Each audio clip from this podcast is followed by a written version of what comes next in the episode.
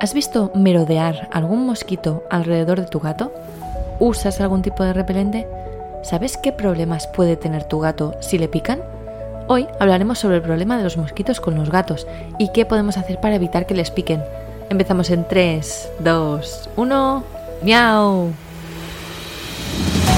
Bienvenidos a La Píldora Felina, el podcast donde te ayudamos a cuidar más a tu gato, hacer que viva mejor, más tiempo y más feliz. Yo soy Esther Mercadé, soy veterinaria felina y cada semana te traigo un episodio con trucos, consejos y recomendaciones para cuidar a tu compañero de vida. Bienvenidas, bienvenidos.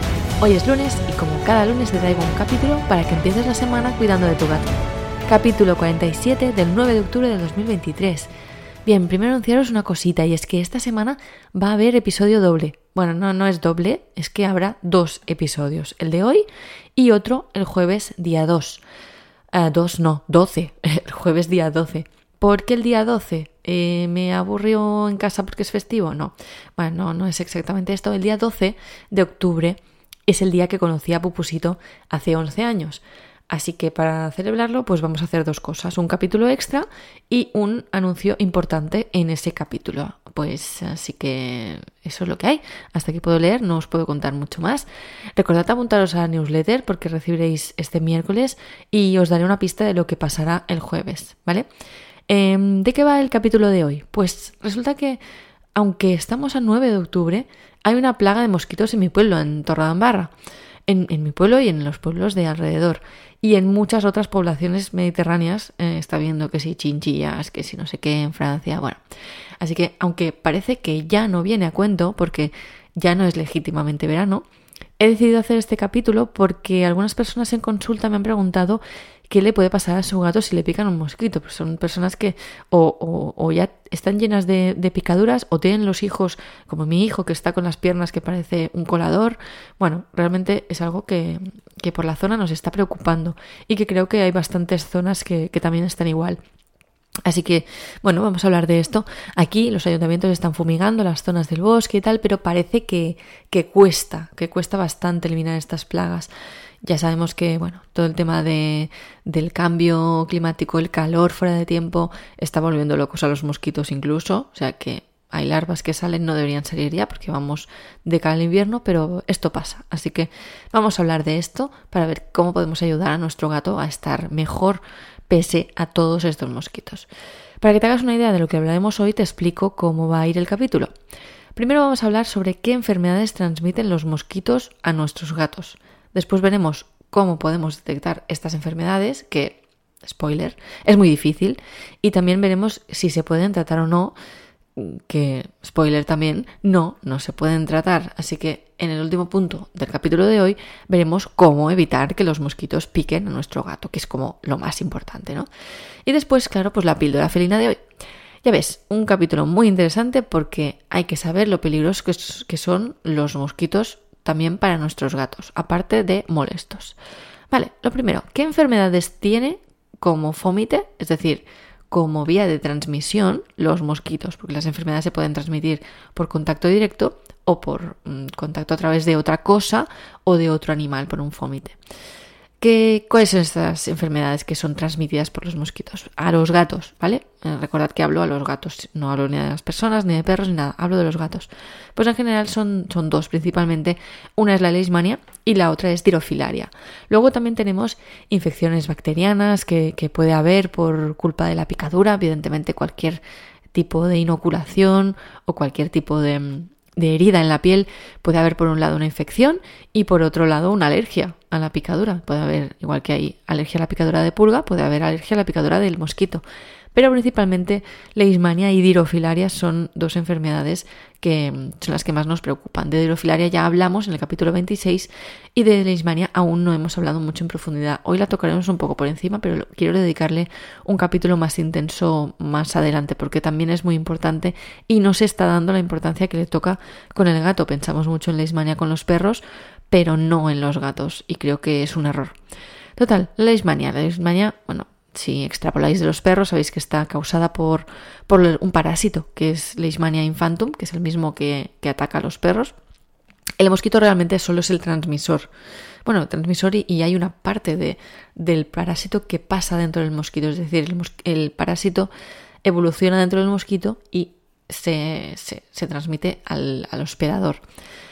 ¿Qué pasa con, con, los gatos y la leishmania? Pues que de momento es muy rara, o al menos no hay muchos estudios que la detecten, porque tampoco se está buscando mucho.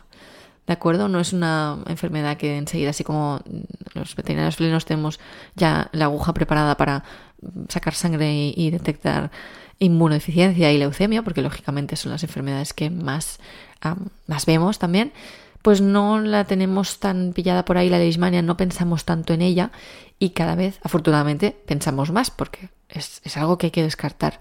Así que, bueno, la leishmania, em, aunque sea muy rara de momento, hay que tenerla en cuenta y recordar que está transmitida por un flebotomo, no es el mosquito común, sino que es otro tipo de mosquito. Lo que sí que transmite el mosquito común es la dirofilaria. También se dice que el mosquito tigre la, la transmite, pero en general es el mosquito común, el culex de toda la vida nuestro. Y la diofilaria es conocida como, como os dije en el capítulo 26, por ser el gusano del corazón, ese gusano que en forma de espagueti, que muchos me dijisteis que dejasteis de comer espagueti después de ese capítulo, no volváis a escuchar ese capítulo si ya lo has escuchado. Si no lo has escuchado, sí que te recomiendo porque es importante saber lo que es la diofilaria, pero em, el gusano del corazón como ya dijimos en ese momento, era muy, muy, muy peligroso para, los gatos. Eh, hicimos una semana especial de los parásitos, antes de, sobre principios de verano o así, y en ella hablamos en el capítulo 26 de dirofilaria, del gusano del corazón. Bien, ¿qué, qué, qué, qué podemos hacer una vez conocemos qué enfermedades puede tener nuestro gato si es picado por, por mosquitos, ya sean mosquitos normales, mosquitos tigre, mosquitos flebotomos? ¿Qué, ¿qué, podemos hacer, no? Pues cómo se detectan estas enfermedades. Bien, la leishmania, el problema, como siempre en la leishmania, y más juntando con los gatos, que es como un cóctel terrible ya, es que hay síntomas muy inespecíficos. Pues síntomas muy inespecíficos, ya lo sabemos, mm, perder peso, dejar de comer, anemia, mm, heridas en la piel que tampoco tenemos muy claro de dónde vienen, y en casos más graves sí que pues, puede haber afectación de los órganos internos como hígado, riñones y, y a un fallo general. Pero en general es un gato que deja de comer y que está raro. Raro, entre comillas, lo digo, no me veis, pero estoy haciendo como comillas porque es la pesadilla de cualquier persona que tenga un gato, que es que el gato deja de comer o está raro y no sabes por qué. Bueno, pues así puede ser de inespecífica la leishmania en los gatos. Por eso es importante pensar en ella, no solo pensar en toda la batería de cosas que pueden tener los gatos, riñón, tal, no sé qué. Leishmania. Estamos en una zona endémica, todo el Mediterráneo es una zona endémica de leishmania. Aunque vivas en una montaña, hay menos, obviamente, pero desgraciadamente hay leishmania. Y bueno, hay que pensar en ella también para, detectarla. ¿Cómo se detecta? Yo creo que se detecta, creo que la clave es pensar en ella. Si no piensas en ella no la detectarás nunca. Luego, la dirofilaria, la dirofilaria ya hablamos de ella, pero los síntomas eran también en parte inespecíficos. Teníamos esa pérdida de apetito, de peso, el letargo, ese gato que está todo el día durmiendo, pero además puedes ver en tu gato que tiene tos, que tiene disnea, que respira mal, que vomita o incluso que tiene diarrea. No es tan típico, suelen ser más típicos los problemas respiratorios, pero también podemos ver problemas digestivos. Así que con la dirofilaria pensamos más en un gato en que respira mal, que parece un asma, pero no es un asma, pero está el gato muy, muy chafado para ser un asma. Y luego, obviamente, pues en, en dirofilaria ya hablamos que tenemos los peores casos en los que puede haber una muerte súbita, sin explicación, por culpa de de estos gusanos, literalmente, que están dentro del corazón y que pueden hacer un trombo, pueden parar el corazón y que el gato, pues, realmente tenga un fallo cardíaco. Así que tu gato, ¿tú qué puedes detectar eh, para, para pensar en la ismania o pensar en dirofilaria? Bueno, primero, si ves a tu gato raro, aunque no pienses en concreto en nada, ya sabes que tienes que ir siempre a tu veterinario felino y intentar darle el máximo de detalles posibles, porque serán las únicas pistas que tu veterinario tendrá para poder hacer una buena anamnesis, un buen resumen y desde allí pensar en pensar en leishmania, pensar en dirofilaria, pensar en quizá las cosas más típicas, pero también en las que no son tan típicas, porque quizá tú le has dicho que hace un tiempo le viste con unas picaduras y no parecían de pulga. todo esto son cosas que necesitamos los veterinarios que os fijéis, los que las personas que vivís con los gatos, porque es súper importante. Vosotros sois nuestros ojos las 24 horas del día que no, bueno, las 23 y media que no estamos con vuestro gato. En la consulta nosotros tenemos nuestros ojos allí, pero el resto del día no los tenemos. La, ayuda vuestra es, es fundamental para mí. Yo creo que, que el propietario o el cuidador es el principal aliado en, en la medicina felina. Así que realmente la detección de un problema así, tipo leishmania, tipo dirofilaria, es muy complicado. Tienes que ir a poler, tienes que buscarlo concretamente, hacer las analíticas concretas, tienes que pedir anticuerpos de leishmania, anticuerpos de dirofilaria, que te dirán si sí o si no. Y a veces esto es un gasto, obviamente es un gasto de dinero que mm, que aunque pienses, ostras, igual no es lo que em, lo más típico, pero a veces hay que hacerlo. Cuando hay una sospecha elevada, cuando hay signos de, que algo puede estar pasando o todo lo demás no cuadra. Y encima hay gatos que, a veces estos test, lo peor es que pueden dar falsos negativos, porque ya lo comentamos en el capítulo 26 sobre deofilaria, y lo mismo pasa con, con la leishmania. Y esto pasa porque la carga parasitaria, es decir, la cantidad de parásitos en sangre, es menor en gato que en perro normalmente. Así que estos test, si no tienen mucha, mucha, mucha sensibilidad, no los detectan. Con lo cual es un problema encima porque a veces no te puedes fiar de, la analítica.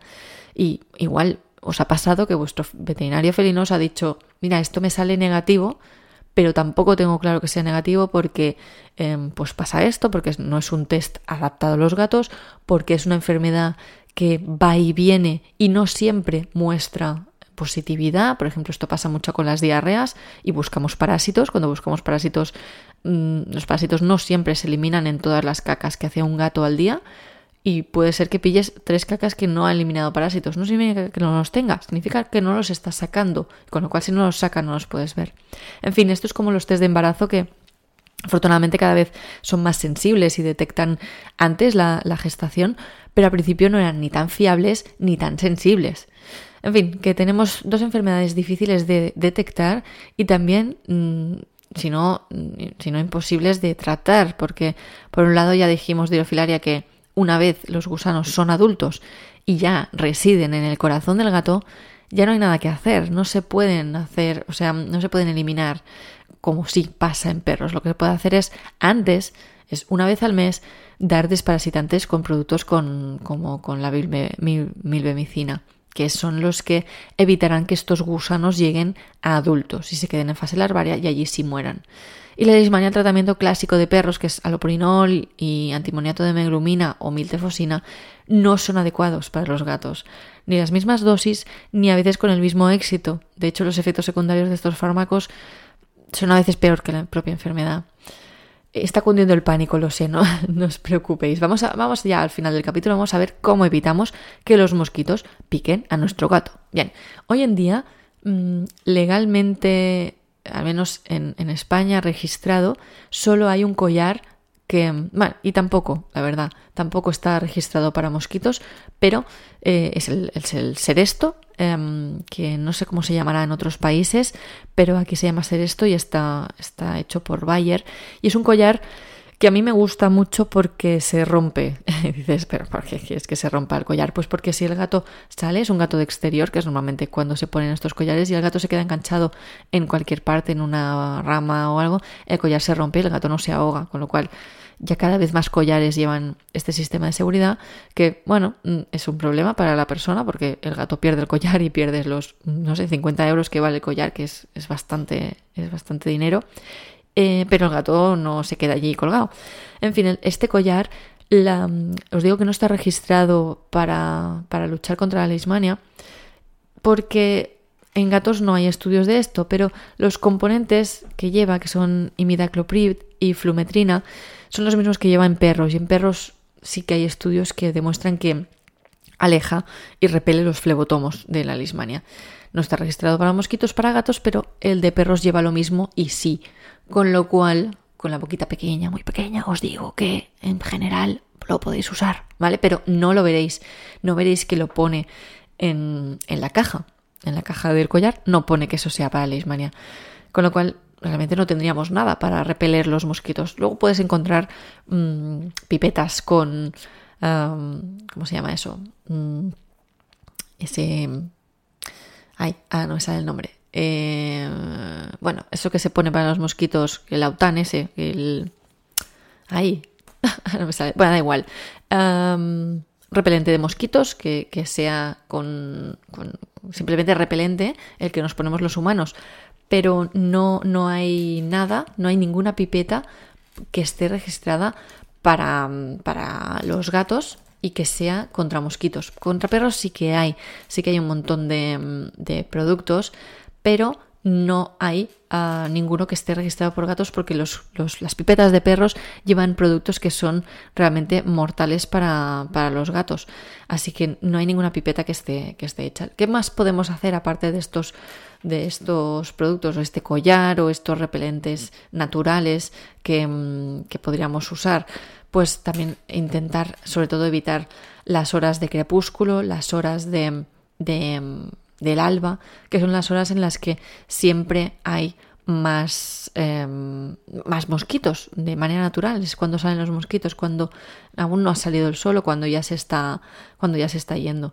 Luego, uso de mosquiteras en casa, obviamente, para que no tengamos mosquitos dentro de casa. Eh, repelentes, repelentes con estos enchufados o como, como queráis de, los, de, los, mosquitos en casa. Y luego, pues obviamente, si hay una plaga de mosquitos en nuestro jardín, en nuestra terraza, intentar eh, no dejar, bueno, no dejar salir al gato y también buscar por, por, el jardín, buscar por la terraza en dónde se están reproduciendo estos mosquitos. Es muy importante que busquéis las, las fuentes de agua, ya sea un plato de, un, de una de una maceta que habéis puesto agua para que la maceta vaya cogiendo agua, allí es donde los mosquitos van a ir a poner huevos. Con lo cual, evitar estas zonas, eliminar las zonas de agua para que no se reproduzcan, es una muy buena manera de ayudar a que nuestro gato no, reciba estas picaduras. Citronela, ahora me ha venido. Citronela, decía yo antes, que la citronela, vaya, muchas pipetas y muchas mm, sprays que llevan citronela. ¿Es un repelente? Sí. Eh, ¿Es efectivo cuando tenemos una plaga de mosquitos? Desde luego que no. Entonces, Em, estas pautas, estos consejos, el tema del collar, no dejarle salir, intentar evitar los momentos peligrosos y buscar dónde están los mosquitos reproduciéndose en casa, creo que son las maneras más adecuadas de evitar que a nuestro gato le piquen los mosquitos. Así que bueno, ya estamos en el capítulo de hoy, vamos a terminar ya y te voy a dar la que es la píldora felina de hoy. Y la píldora felina es... Ten cuidado, también en otoño. A los parásitos les encanta el cambio climático y están al acecho. Así que no bajes nunca la guardia, ni el 6 de enero, porque en un día de invierno suave empiezan a salir las larvas y tenemos la fiesta montada. y ahora sí, hemos terminado. Espero que te haya gustado el capítulo 47 del podcast La píldora feina y que te guste mucho también los siguientes capítulos que iremos publicando. El jueves otro más, capítulo especial. No digo el lunes, ¿eh? Este jueves otro capítulo más. Mañana, en la, mañana no, perdón, el miércoles en la newsletter os explico un poco más de qué irá este capítulo, os doy unas cuantas pistas y además, si estáis en la newsletter, participáis en el sorteo, en el sorteo mensual en el que regalo una asesoría felina. En fin, gracias de verdad, gracias por estar aquí cada semana, gracias por dejar 5 estrellas en Spotify, en iTunes y por estar aquí. Con por escucharme, aguantarme estos 20 minutos que hablo. Con esto, la verdad es que me estás ayudando mucho a ayudar a más gatos. Un abrazo, un toquecito de nariz y nos vemos en el siguiente capítulo. Adiós.